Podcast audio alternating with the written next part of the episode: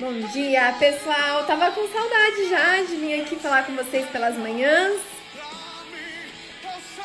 Bom dia, Luana. E o nosso consultório materno-infantil em 40 dias. Concluímos na semana passada, mas não vamos parar por aqui. A gente vai continuar com conteúdo para profissionais que desejam iniciar a carreira materno-infantil ou aprimorar seus atendimentos. Eu quero fazer o convite para vocês para o encontro exclusivo que teremos dia 18. E você precisa só fazer a sua inscrição, porque novamente é um encontro gratuito, onde a gente vai falar do beabá, do atendimento materno-infantil um pouco mais intimista, um pouco mais é, detalhado do que os nossos encontros aqui pelo Instagram, tá bom? Quem desejar, aguardo vocês então. O link de inscrição já está na bio do perfil, só clicar lá para vocês terem é, todos os materiais e a inscrição e o link de acesso para nossa aula, que não vai ser aqui no Instagram. Bom dia, tia Bernadette de Cândido Mota, o Daniel Gozzi, meu amigo de infância de Cândido Mota. Bom dia, um beijo para Amanda. Bom dia. Pessoal, eu quero iniciar nosso encontro hoje indicando um livro para vocês, esse daqui, ó. Eu já indiquei no perfil para quem não viu, ele não é para pais e ou para profissionais, ele é para todos, para todos. Todas as pessoas deveriam ler esse livro de criação dos filhos. Porque o que, que a gente percebe muito no atendimento materno-infantil? Que as mães chegam com a sua intuição de cuidar, de amamentar. Ah, certo, tá ao contrário, né? Eu, eu já coloco aqui para vocês. Chegam com o desejo e esse instinto de acolher o seu bebê e muitas vezes elas são criticadas ou são orientadas a deixar o seu bebê chorando, que o bebê vai ficar mimado, amamentar por menos tempo porque a amamentação prolongada deixa o bebê dependente. E a gente sabe que não é nada disso. Quanto mais o bebê é amamentado, mais seguro ele fica, mais amado ele se sente, porque ele está acolhido. E isso é diretamente relacionado com a sua segurança, não com a sua insegurança. Um bebê acolhido é um bebê seguro para a vida. É um bebê que nasceu e ele sabe que nascer é bom que nascer é ideal, que nascer é bom de, no sentido de acolhimento, que ele pode contar com os pais, mas que ele não precisa dos pais para fazer por eles, mas para estar com eles, para dar as mãos. E esse livro vem desmistificar muito isso. Até a dedicatória que eu recebi, que eu quero compartilhar com vocês, da Dani, ela disse assim que, Kátia, esse é um livro especial. Quem me deu foi a Dani, do perfil Instamamentar, uma amiga virtual que eu tive o prazer de conhecê-la pessoalmente de Goiânia. Esse livro é especial, daqueles que provocam uma quebra de paradigmas. Uma transformação tão intensa na maneira de olhar as crianças que, uma vez lido, a mente expande o coração transborda e não volta mais ao seu estado original. Um livro que valida o instinto materno e que toda mãe deveria sentir o prazer de ler. Esse livro e guiando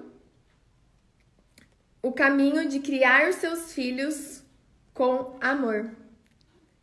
A Dani Guerreiro, eu ganhei esse livro em 2015 então vale muito a pena, é o Besame Mucho, do Carlos Gonzalez. Carlos Gonzalez é um pediatra espanhol, todas as literaturas dele são excelentes. Esse daqui também é dele. sobre amamentação, um presente para toda a vida. Amamentação, um presente para toda a vida. Então, a gente, quando nos tornamos mães ou até profissionais que vamos fazer assistência materno-infantil, a gente não, não basta a gente é, estudar ou aprender apenas sobre nutrição ou sobre pediatria ou sobre odontopediatria. A gente precisa entender desse cuidado da criação também. E a gente precisa agregar isso na nossa consulta. Porque muitas vezes ela vai chegar lá insegura, achando que está fazendo mal em amamentar o seu bebê de dois anos. E a gente precisa ter essa empatia de, de sim acolher e mostrar que ela está no caminho ideal e que está tudo bem. E que ela não deixar o bebê chorando também está tudo bem, porque a gente sabe que treinamento do sono tem muitos por aí. Então, que a gente possa também levar essa mensagem né, de acolhimento, de amor, de criação. Existem vários livros. Quem estava no consultório materno-infantil recebeu uma indicação de literaturas. Esses são só apenas alguns e que nós, profissionais, precisamos também ter esse olhar, tanto para quando formos mães ou para os nossos atendimentos. Faz toda a diferença. Quem souber mais algum, quem quiser indicar mais algum, fique à vontade Lembrando que é nessa linha, né, claro, da criação com amor, do acolhimento, da empatia. Pode indicar aqui nos comentários. E aproveito também para quem quiser, para quem desejar fazer sua pergunta, que hoje nós vamos ter respostas das perguntas no final do nosso encontro.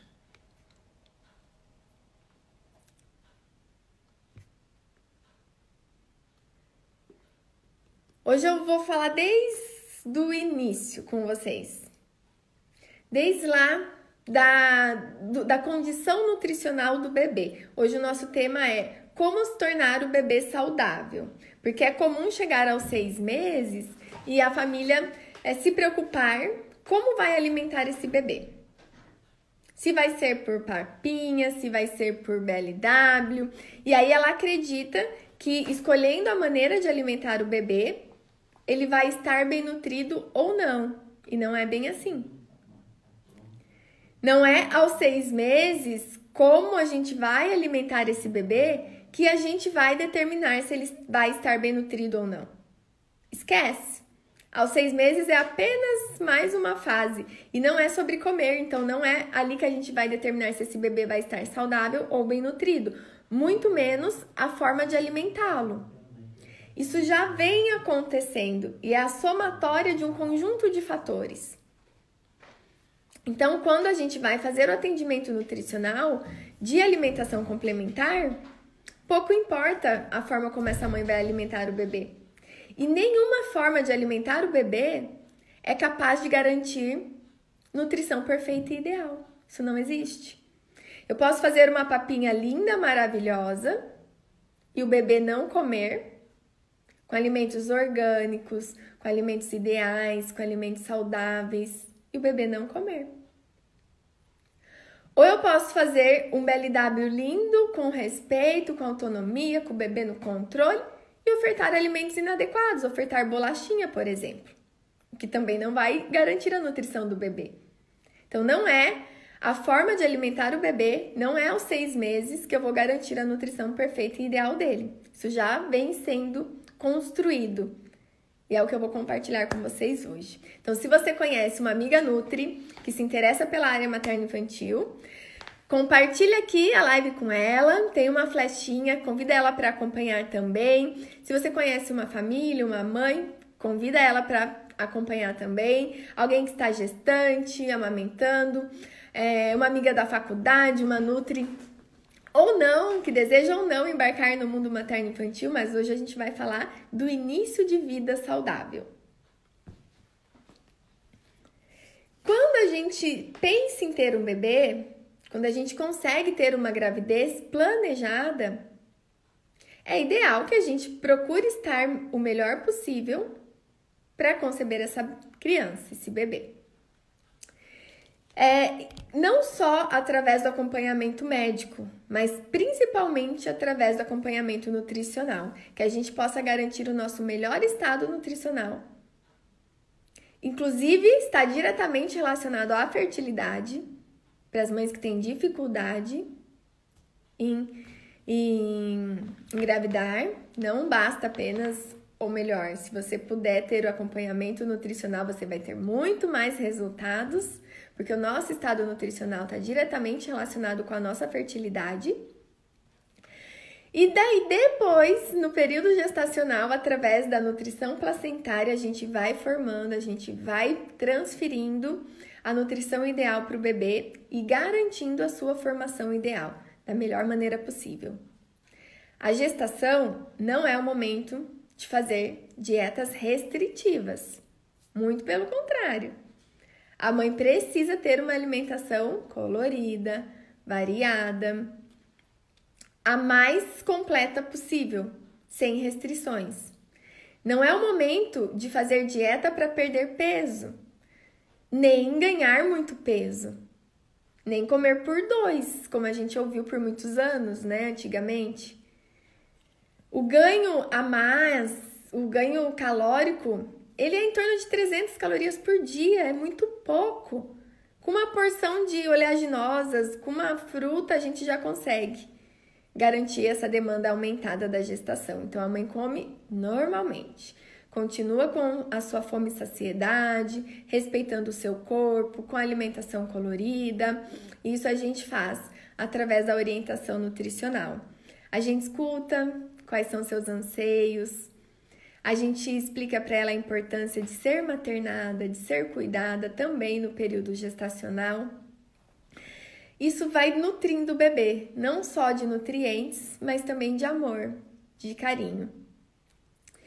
Na fase do nascimento, a gente tem ali um impacto fundamental importantíssimo também na nutrição do bebê, que vai refletir lá na frente aos seis meses.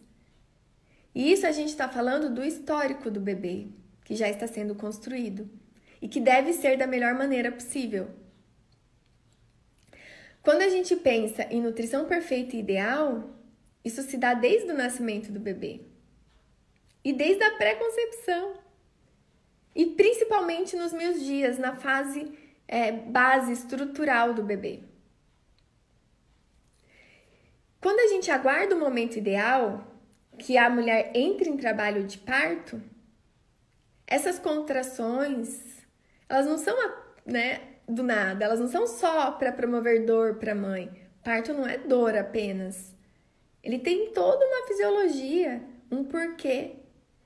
O trabalho de parto, as contrações, propiciam ali, fornecem para o bebê um sangue extra, uma quantidade extra, que é uma reserva para o bebê. Quando o bebê nasce no momento ideal, além dele nascer pronto, né, com maturidade, ele nasce com reservas extras. Assim se dá ao nascimento com o clampeamento do cordão no momento ideal. Quando a gente permite que o bebê também receba esse extra. Então, ao invés do bebê nascer e a gente já cortar imediatamente o cordão, como faz de praxe, de rotina em muitos hospitais, a gente aguarda, isso já é norma, já é protocolo do SUS. Que todos os bebês tenham clampeamento no momento ideal. O que é o momento ideal? São minutos. A gente aguarda o cordão parar de pulsar. Quando ele vai ficando mais esbranquiçado, aí a gente corta. E ao invés da gente jogar aquele nutriente no lixo, a gente permite que ele seja transferido para o bebê e mais uma reserva extra de nutrientes para o bebê. Então, lá na fase dos seis meses, é importantíssimo a gente avaliar todo o histórico do bebê, como ele chegou até aqui, para avaliar se ele é um bebê de risco nutricional ou não. Se ele é um bebê que teve uma gestação ideal, que teve o parto ideal, nasceu no momento ideal, teve o clampeamento no momento ideal, isso já me diz que ele é um bebê pronto, Ótimo. Sem risco nutricional. E depois isso se firma com a fase da amamentação. que é o primeiro alimento do bebê, o melhor, o mais completo. Quando um bebê é amamentado, ele não está só recebendo coisas boas, ele também está sendo protegido de coisas ruins.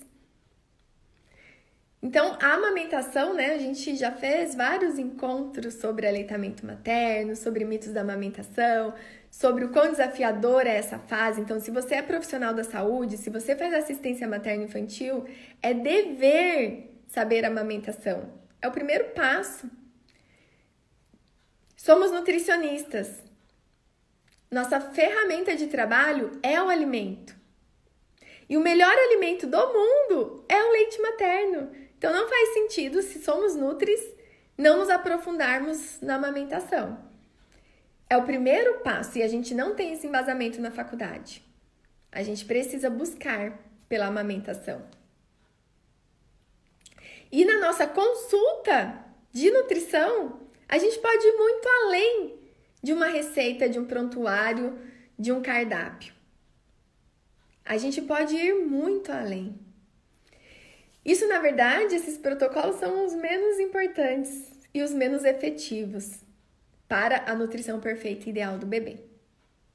Quando a gente pensa em nutrição perfeita e ideal, quando chega aos seis meses, quando chega na alimentação do bebê, e a gente tem a oportunidade de acompanhar essa mãe desde a gestação, da amamentação, da alimentação complementar, vejam que precioso é isso. E o quanto tem de envolvimento além da nutrição que a gente pode promover para essa família. E é sobre isso que a gente vai falar no nosso workshop. É, esse é o meu convite para você estar lá com a gente também no dia 18, a inscrição é gratuita. E continuando sobre a amamentação.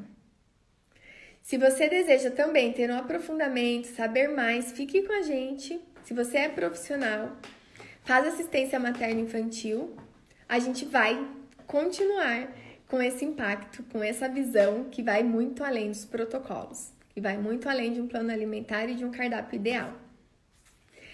Quando a gente pensa em amamentação, a gente pensa em leite materno, o melhor alimento do mundo.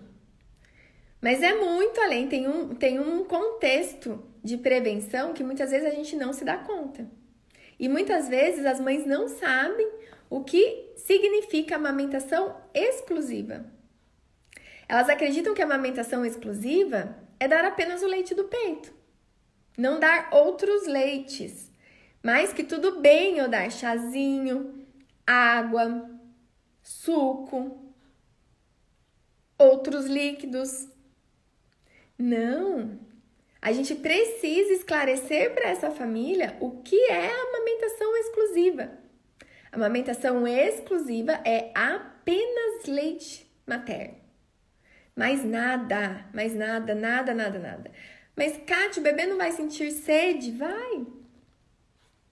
Se ele sentir sede, ele vai mamar. O leite da mãe é riquíssimo em água. Mais de 60% é água e ele é capaz de promover a hidratação perfeita e ideal para o bebê. Por isso é importante a gente garantir a livre demanda da amamentação. Quando a gente garante essa livre demanda, a gente garante hidratação ideal, nutrição ideal, prevenção, prevenção contra contaminações externas, quando a gente oferece algo para o bebê além do leite materno, não é apenas desnecessário, pode ser muito prejudicial. Quando a gente oferta água para o bebê, a gente está expondo o bebê à contaminação externa. Por exemplo, as contaminações que vêm da própria água, excesso de minerais, o próprio cloro da água, o utensílio que vai ser ofertada a água para o bebê pode estar contaminado. Então, aquele organismo imaturo está recebendo contaminação externa no momento que ele precisa de proteção, de maturidade, de base, de anticorpos, de bifidobactérias é, específicas do leite materno que vão promover colonização perfeita e ideal para o intestino do bebê. Então, é, quando a gente promove a amamentação exclusiva, a gente está prevenindo, protegendo o bebê. Quando a gente oferta outras coisas além do leite, a gente está expondo o bebê e favorecendo danos tanto a curto, médio ou longo prazo. Então, nós profissionais precisamos esclarecer isso para as mães, porque muitas vezes a gente pergunta: Ah, você está em amamentação exclusiva? Ela fala sim. Mas na nossa conversa é comum ela falar: Ai, mas ontem ele teve cólica. Eu dei um chazinho, foi tão bom. A mãe dá o chá porque ela deseja o mal pro bebê? Claro que não. Mas porque ela não sabe. Porque ela acha que a amamentação exclusiva é só o leite dela sem outro leite, mas que não é sem outros líquidos. Então a gente precisa esclarecer isso para todas as famílias. O real sentido e a real importância da amamentação exclusiva. Quando a gente tem a gestação ideal, parto ideal e amamentação exclusiva até seis meses, é o primeiro passo para a conquista da alimentação complementar ideal. Esse bebê já chega para nós com indicativo de saúde, de base. Não é um bebê de risco nutricional. Então, ele vai nos dar muito mais oportunidades para que a gente transfira para ele uma experiência muito melhor alimentar, porque ele não tem obrigatoriedade de comer. Ele não tem risco nutricional. Ele não tem carências, porque ele tem um histórico ideal. Então ele não precisa engolir, ele não precisa comer. Ele precisa aprender a comer no tempo dele. E isso pode demorar semanas, um mês, ele pode vir a comer efetivamente com oito, com nove meses, mas desde que a gente garanta a base nutricional do bebê. O que é isso? O leite. Esse bebê precisa continuar mamando, precisa continuar sendo amamentado. Ou com leite materno, ou com o substituto. O que a gente não pode, não deve, é jamais retirar o melhor alimento do mundo ou reduzir o melhor alimento do mundo, esperando que o bebê coma os outros alimentos. Isso não deve acontecer, porque aí sim eu vou colocar esse bebê em risco nutricional. Porque se eu tiro o melhor alimento do mundo e o bebê não come, ou ele come quase nada, como eu vou garantir a nutrição dele? Aí faz sentido, porque tem profissionais que falam: ah, esse bebê não tá comendo porque ele só mama. Tira o leite para ver se ele não vai comer. Aí piora tudo. Porque aí que o bebê não vai comer. Aí que ele vai ficar irritado, que ele vai ficar estressado. Eu pioro todo o quadro. Tanto nutricional quanto comportamental do bebê. Então ele precisa mamar. O que ele comer tá ótimo, não importa o quanto ele vai comer. Importa a experiência que ele está construindo agora, porque comer vai ser uma consequência, ele vai comer. E vai comer bem, e vai comer feliz, e vai comer com a formação ideal dos hábitos que vão refletir para a vida toda. Por isso é importante que na nossa consulta a gente não faça apenas um cardápio para esse bebê, mas para que a gente entenda como esse bebê chegou até aqui. Como, po como podemos conduzir da melhor forma possível a alimentação complementar desse bebê? Será que é emergencial que ele coma? Não. Muito pelo contrário, é esperado que ele não coma. Quando a gente tem essa percepção, a gente constrói, junto com a família, a liberdade. A gente tira um peso das costas da família. Seu bebê não precisa engolir. Seu bebê precisa mamar e aprender a comer. É libertador. E muitas vezes ela chega com a expectativa até nós, para nossa consulta, de quanto o bebê vai comer, de um cardápio com horários, com quantidades, com passo a passo. E não é bem assim. E a gente precisa estar confiante para transmitir essa confiança para a família. Porque a gente transfere confiança com o olhar, não é com papel. E a gente consegue fazer com que essa família que chegou ali insegura, precisando de um cardápio, ela saia com leveza. Que ela olhe para nós e diga: "Nossa, isso é muito libertador. Agora eu estou leve e confiante para começar a alimentação do meu filho". E é isso que a gente deseja. É isso que a gente acredita para todas as mães, para todos os bebês.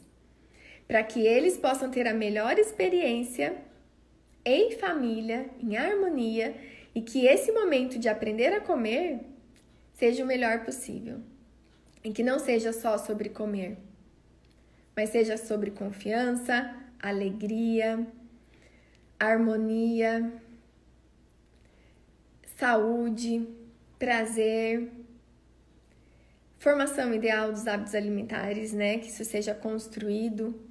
Quanto mais a gente impõe, quanto mais a gente protocola, quanto mais a gente determina, mais a gente se distancia do natural e do ideal.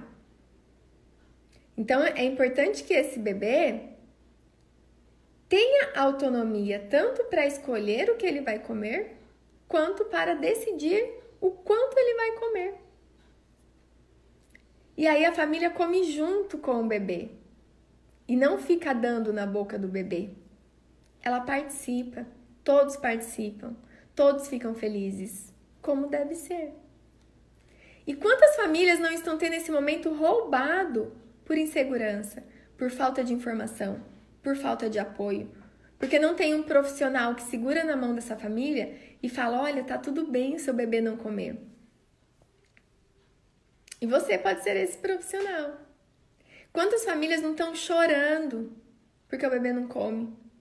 Quantas famílias não estão é, achando que o bebê nunca vai comer, ou que o bebê não gosta de comer, ou que a, a, a comida da mãe é muito ruim, tão triste, estão passando tristeza, transferindo tristeza para o bebê, prejudicando toda a experiência que poderia ser a melhor possível, promovendo uma experiência ruim, dizendo para esse bebê que comer é ruim, que comer é triste, que comer é, deixa a mãe triste e sem perceber, porque ela quer que o bebê engula a comida. Porque nenhuma mãe faz isso por mal. Mas ela não sabe o caminho. Ela não tem clareza, ela não tem leveza, ela não tem a informação ideal. Então, nós, profissionais de assistência materna infantil, podemos fazer muito por essas famílias nesse início. Então, quando a gente tem a oportunidade, desde lá do período pré-gestacional, gestacional, da amamentação, é muito precioso. A gente chega no momento da alimentação com base, com bebês prontos, com bebês saudáveis, para iniciar sua jornada nas aventuras do comer. Que vai muito além de engolir. Engolir é só um pequeno processo. Agora, a gente inicia a fase alimentar, inicia a fase dos seis meses, aguarda a prontidão dos bebês e eles começam a comer, a aprender a comer. Simples assim.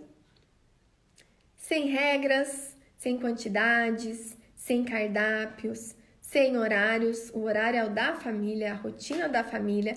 O novo manual do Ministério da Saúde, que foi lançado em novembro de 2019, do ano passado, ele prioriza a refeição em família. Ele prioriza a importância do bebê comer em família. Muito mais do que o que ele vai comer, se é sem sal, se é com sal. Que não seja feito só para ele, diferente para ele, mas que ele possa compartilhar a refeição da família. Mas para que ele possa compartilhar a refeição da família, é importante que a família tenha hábitos saudáveis. Então é a melhor fase, é a melhor oportunidade para que, se a família precisa rever, melhorar algum hábito, que seja agora. Porque quer um motivo maior do que a saúde do filho? Para que a gente possa também melhorar a nossa saúde? É o melhor momento para que todos possam rever e melhorar. Então, se tem aquele alimento que a família não gosta, não consome, não compra, que seja a oportunidade para que eles possam vivenciar isso novamente. Experimentar novos alimentos, fazer novas preparações, fazer a alimentação ideal, com temperos naturais. A simples, é a simples, é a alimentação simples que funciona, tanto para a família quanto para o bebê. É aquele legume assado, é aquele legume ao forno, é aquele legume cozido, é aquela carne de panela, aquele franguinho ao molho, aquela coxa de frango para o bebê, que é lindo, maravilhoso, meu bebê comendo coxa de frango, aquela fruta da estação, a fruta que está em abundância no supermercado, que é mais econômica, mais barata, né? Quando é a fruta da estação. E também quando a gente prioriza essa alimentação da estação, a gente está priorizando a nossa saúde, porque essa fruta, esse alimento, esse vegetal, ele tem menos agrotóxico, ele foi colhido no momento ideal, ele nasceu no momento ideal, favorável para ele. Então, ele tem muito mais nutrientes. Agora, eu vou rever um pouquinho aqui. Acredito que tenha também dúvidas que possam estar no nosso contexto.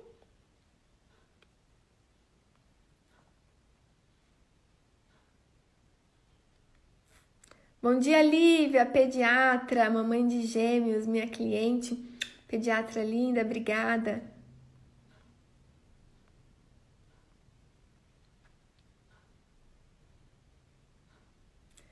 A Mari dizendo que a pediatra da cidade dela recomenda a partir de um ano de idade ofertar fórmula para complementar, porque o leite materno não supre tudo. Olha só.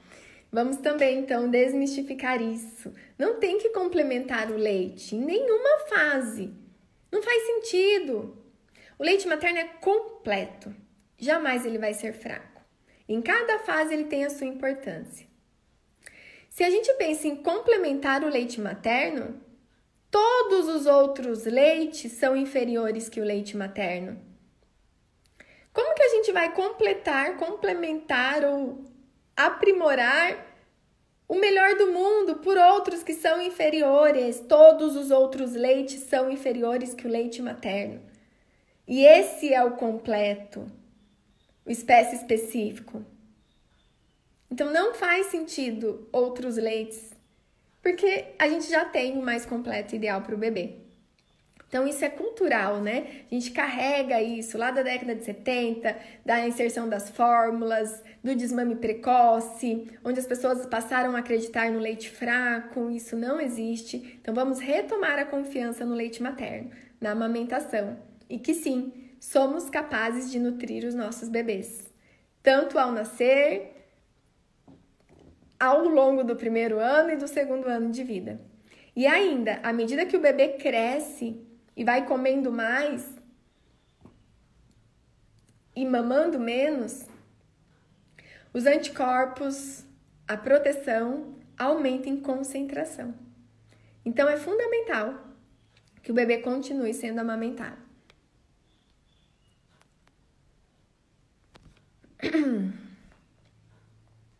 A Joana dizendo que o filho tem oito meses, mama em livre demanda e também come desde os seis meses.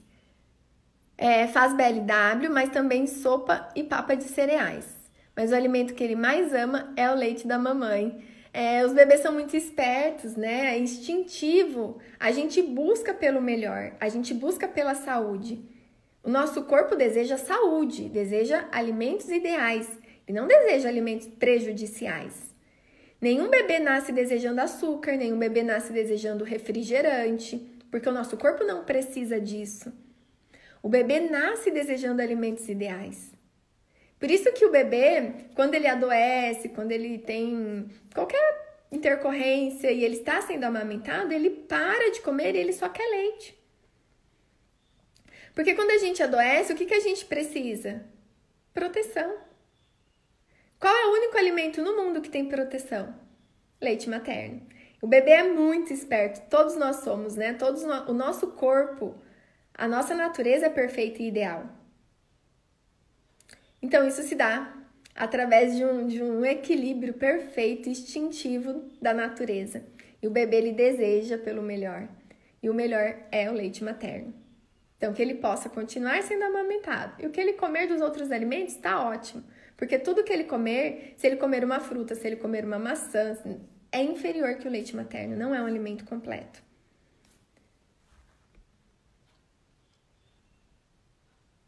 A Luciana dizendo que amamentou seu filho até dois anos e meio e não se arrepende nem um minuto, porque fez muita diferença na vida dele.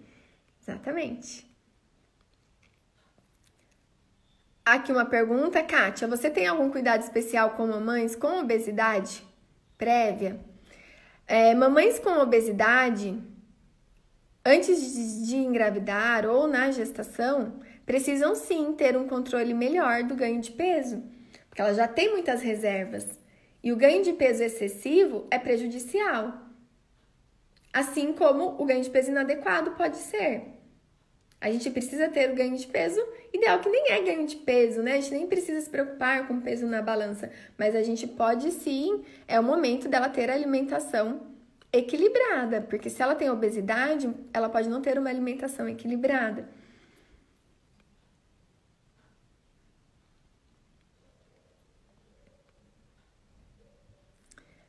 A Lívia, a pediatra, dizendo que as mães ficam nessa frustração, achando que o bebê tem que comer de tudo que tá no pratinho. E isso gera mesmo, né? Frustração, tristeza, angústia, medo, medo do bebê ficar desnutrido, medo do bebê morrer de fome. Gente, os bebês não vão morrer de fome. Eles só estão aprendendo.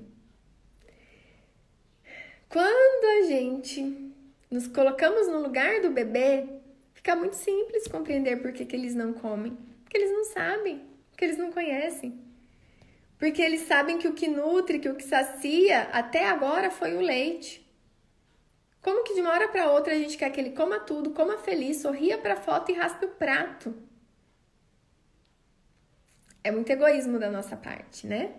Então vamos é, ter mais leveza, ter mais confiança. O bebê não precisa nem comer, muito menos raspar o prato. Quando a gente tem expectativa lá em cima, a gente tem frustração. Quando a gente não tem expectativas, a gente não se frustra, porque a gente entende que está tudo bem, que ele não comer faz parte do aprender.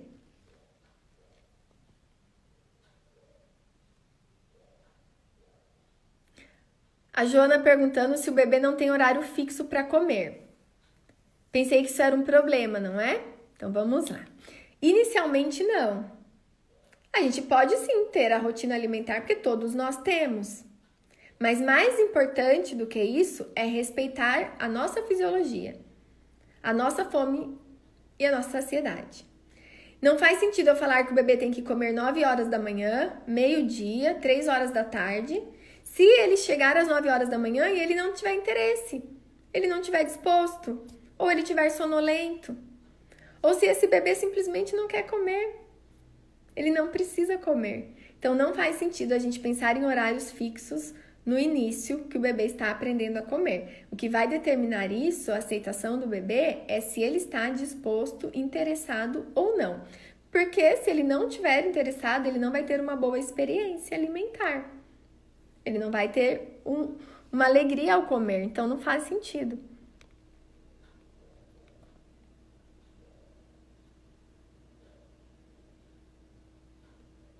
É legal, é muito lindo ver essa interação entre vocês aqui no comentário. Acho importante, vocês também, né, são profissionais da saúde, tem Nutri aqui, tem pediatra. Então, essa troca é muito preciosa. Obrigada pela participação de vocês.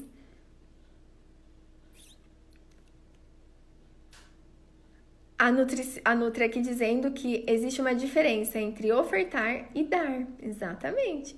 O ideal é que a gente coma junto com o bebê, que a gente faça as melhores ofertas para os bebês, as melhores escolhas, porque eles ainda não conseguem ir lá comprar, determinar o que eles vão comer.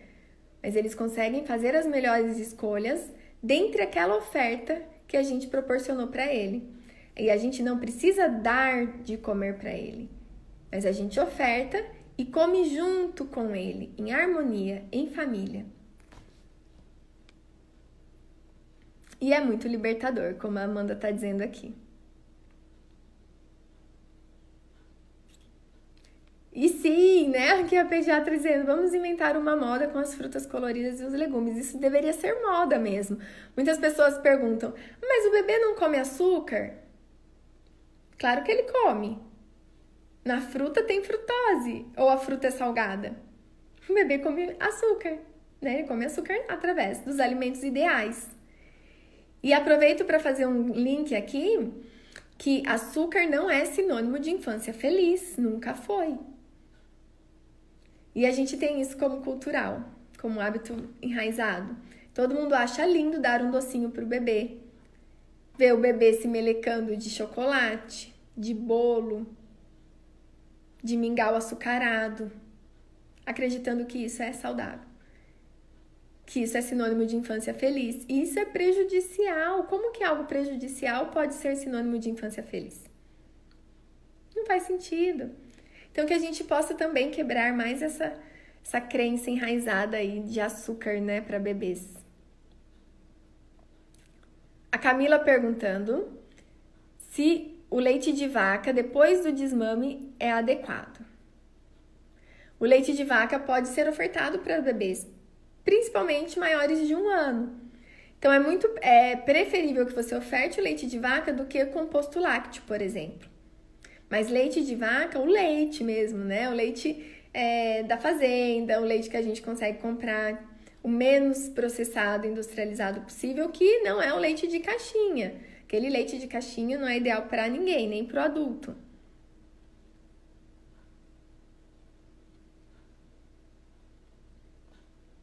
A Amanda perguntando: Kátia, e quando a mãe não amamentou? Precisou utilizar a fórmula desde o início. Como conduzir com essa mãe? Ela vai complementar com outros alimentos? Água, chá. Então vamos lá. Quando o bebê não é amamentado, ele vai receber a fórmula adaptada, a fórmula infantil. A fórmula também deve ser exclusiva. Não precisa de chá, não precisa de outros alimentos até os seis meses. Então, bebês amamentados ou bebês não amamentados devem aguardar até os seis meses para receber outros alimentos. Sobre água, por muito tempo a gente orientava água para esses bebês, mas hoje não mais. Você vai deve, né, seguir a orientação do profissional que vai te acompanhar, porque a gente sabe que a preparação da fórmula, a hidratação que vem, que a gente já utiliza água para isso é o suficiente.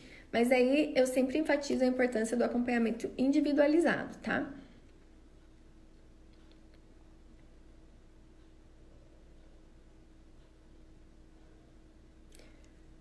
A Lívia perguntando, uma mãe que está amamentando um bebê que já tem 10 meses e a criança não se interessou pelos alimentos. A mãe só quer dar o leite materno. Apesar dele ser completo, continua sendo suficiente? Ah, a gente precisa avaliar, né? Porque às vezes a mãe fala que o bebê não come nada, que o bebê não se interessou, mas ele come alguma coisa. Até 10 meses predomina o leite materno, porque ele predomina até pelo menos um ano de idade. Até pelo menos um ano de idade, o bebê deve mamar mais do que comer. O comer é a menor porção, os outros alimentos. E o mamar, né, o leite, é a maior porção. Então a gente precisa avaliar realmente e mais do que isso como está sendo essa experiência para o bebê? Ele não se interessou pela IA, né? Isso fica meio vago. Porque se ele não se interessou, o que, que a gente pode fazer nesse contexto para melhorar o interesse desse bebê pelos alimentos? Para melhorar a experiência, para que ele possa comer feliz, com interesse, com harmonia, né? Com prazer. Então, é, é, vai muito além, né? Não tem prejuízo ele mamar, mas a gente precisa ver o que está acontecendo e, ou provocando essa falta de interesse do bebê.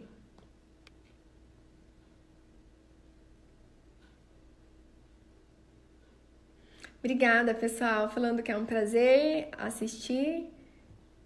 Obrigada, obrigada. A Clara perguntando a partir de que idade podemos realizar um planejamento para a criança. Quando já está instalado o hábito alimentar, quando essa criança aprendeu a comer, quando essa criança já tem mais autonomia. É, o início, a gente não pensa nisso. No início, a gente nem prioriza muitas receitinhas, a gente prioriza os alimentos. Não faz sentido as mães ficarem doidas querendo uma receita disso, daquilo, daquilo, se ele nem provou ainda uma variedade de frutas, por exemplo. É o momento dele aprender e reconhecer os alimentos.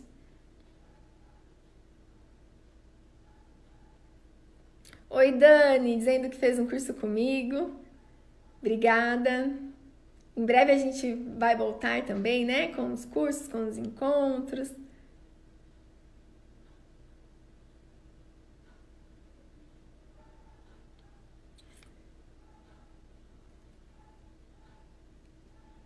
Quando minha filha tinha quatro dias de vida, ela chorava muito e tive que ouvir algo absurdo, que devia dar leite de vaca para ela parar de chorar, pois ela estava com fome. Clássico, né, Ana Lu? Muito clássico. A gente carrega o mito do leite fraco. E a gente tem que entender que os bebês choram. Uns mais, outros menos, mas bebê chora. E não é só de fome, muito menos pelo leite fraco. Bebê chora por inúmeros motivos e ele precisa ser acolhido. Muitas vezes só o aconchego pele a pele já é o suficiente. Mas daí vem alguém e fala: dá uma mamadeira. É fome. Ó, como você é uma péssima mãe, você tá deixando seu bebê ficar com fome.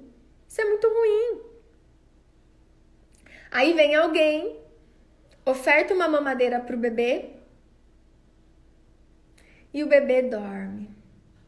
E o bebê dorme a noite inteira reforçando o mito do leite fraco. Tá vendo como era fome? Agora ele dormiu, agora ele parou de chorar. Agora ele recebeu um alimento de difícil digestibilidade. Por isso que ele ficou saciado por mais tempo. E prejudicial. O leite de vaca é prejudicial nesse momento.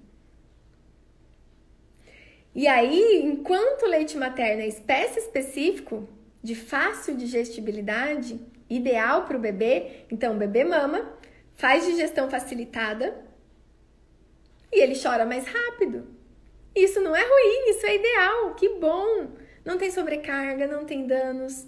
É a nutrição perfeita e ideal. Então a gente realmente tem que remar, né, contra esse essa crença, esse mito enraizado.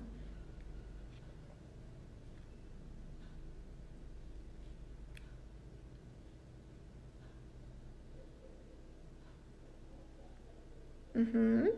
Exatamente. Acredito que quando a gente cria as expectativas, né? Aqui a, a Nutri dizendo que recebeu o retorno de uma mãe sobre a ansiedade do bebê comer. Então, a mãe estava ansiosa, querendo que o bebê comesse. Uma quantidade grande, imagine, querer que o bebê coma quantidades, querer que o bebê coma o que a gente quer, o quanto a gente quer. E quando ele não come, a gente fica triste, a gente sofre. Depois que teve a consulta né, com ela, a mãe estava mais leve, mais confiante e, por consequência, as refeições ficaram mais tranquilas. É exatamente isso que a gente deseja. Esse é o nosso papel enquanto profissionais, enquanto nutricionistas, promover essa leveza e confiança para as famílias.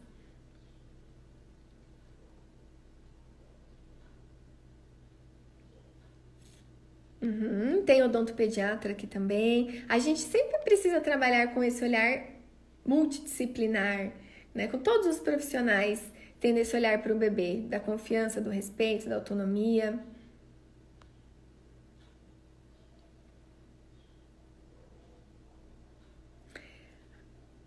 A Fábio dizendo que a licença maternidade dela está terminando.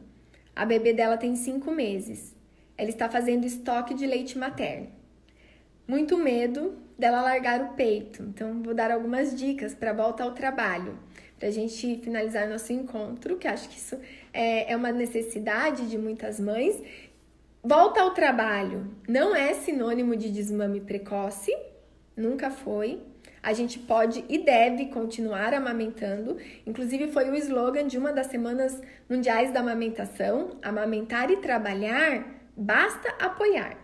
Então, com informação correta, com apoio, é possível. Você já seguiu o primeiro passo, que é começar a fazer o estoque do leite materno. Todo leite materno congelado tem duração de 15 dias. Todo leite materno resfriado na geladeira tem duração de 12 horas. Então, se você tira o leite e seu bebê vai consumir naquele dia, não precisa congelar. Se você vai fazer o estoque para já ter durante o retorno ao trabalho, você congela por 15 dias. Como que eu faço de gelo?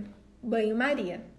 Frasquinho no banho-maria, não ferve, não utiliza micro-ondas. E oferta no copinho. esse é essa orientação ideal para o bebê.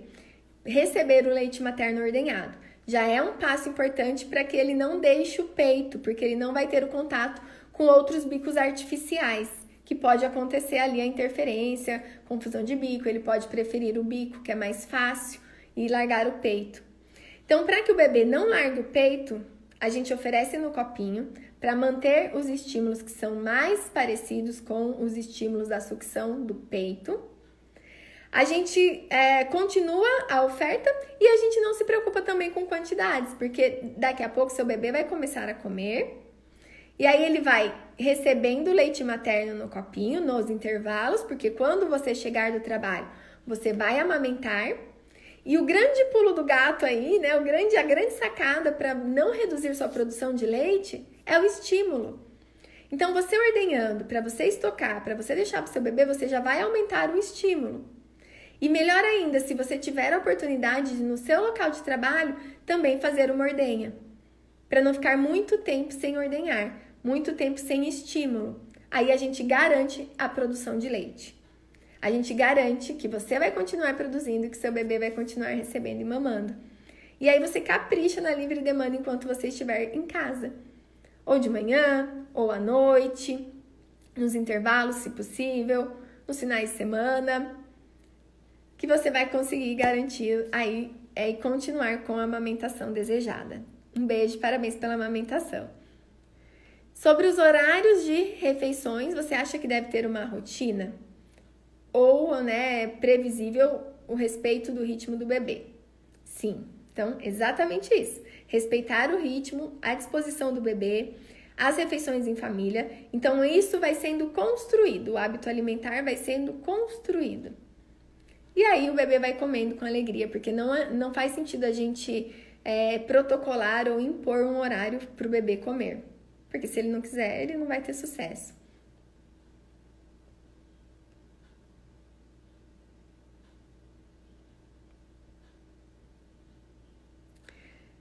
Pessoal, tem bastante dúvidas, então eu vou sugerir que a gente deixe para o nosso próximo encontro nós vamos estar reunidas todas as terças-feiras no Café com a Nutri. Vamos ter outros encontros durante a semana, vamos ter é, na quinta-feira à noite, aí com convidados especiais. E agora eu quero enfatizar, reforçar o convite para você que é profissional, que é profissional que faz assistência materna infantil, que é nutricionista, que deseja iniciar sua carreira materno-infantil. A gente já falou da importância de você ter o um público específico, de você se aprofundar no conhecimento, se aprofundar nos seus atendimentos, na sua área específica, porque assim você vai conseguir se tornar referência na sua região. Quando você atende de tudo, a gente não consegue ter essa especificidade, ter o aprofundamento e ter os resultados que a gente deseja, que a gente merece e que a gente deseja para todas as famílias. Então, se você se identifica com essa área, se você deseja caminhar aqui nessa jornada materno-infantil, meu convite é para que você venha para o nosso workshop Baby Nutri, nosso workshop online 100% gratuito. Vai acontecer dia 18, não vai ser aqui no Instagram, então você precisa fazer sua inscrição para receber o acesso a essa aula. Vai ser é, numa plataforma, então a inscrição é gratuita e está disponível no link da bio. Vou deixar nos stories também para você arrastar e fazer a sua inscrição. A gente se encontra lá. Vai ser um encontro exclusivo para profissionais para a gente fazer ali um aprofundamento para você ter mais eficiência nos seus atendimentos, tá bom? Um beijo grande. Vocês sabem que o meu é, grande desejo é que todos os profissionais, que a gente possa dar as mãos, que a gente possa fortalecer a nutrição materno-infantil, porque quando a gente fortalece a nutrição materno-infantil, a gente nos fortalece. Todos nós temos a ganhar com isso.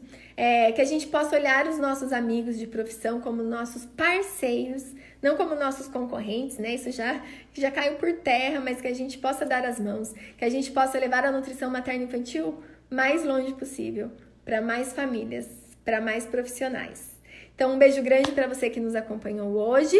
Um excelente dia, uma excelente semana para todos. Nos vemos em breve nos próximos encontros. Um beijo grande, inscrição gratuita e a live vai ficar salva se você conhece alguém, um amigo, uma Nutri Compartilha com ela, tem uma flechinha aqui, convida ela para assistir também. Beijão, até mais!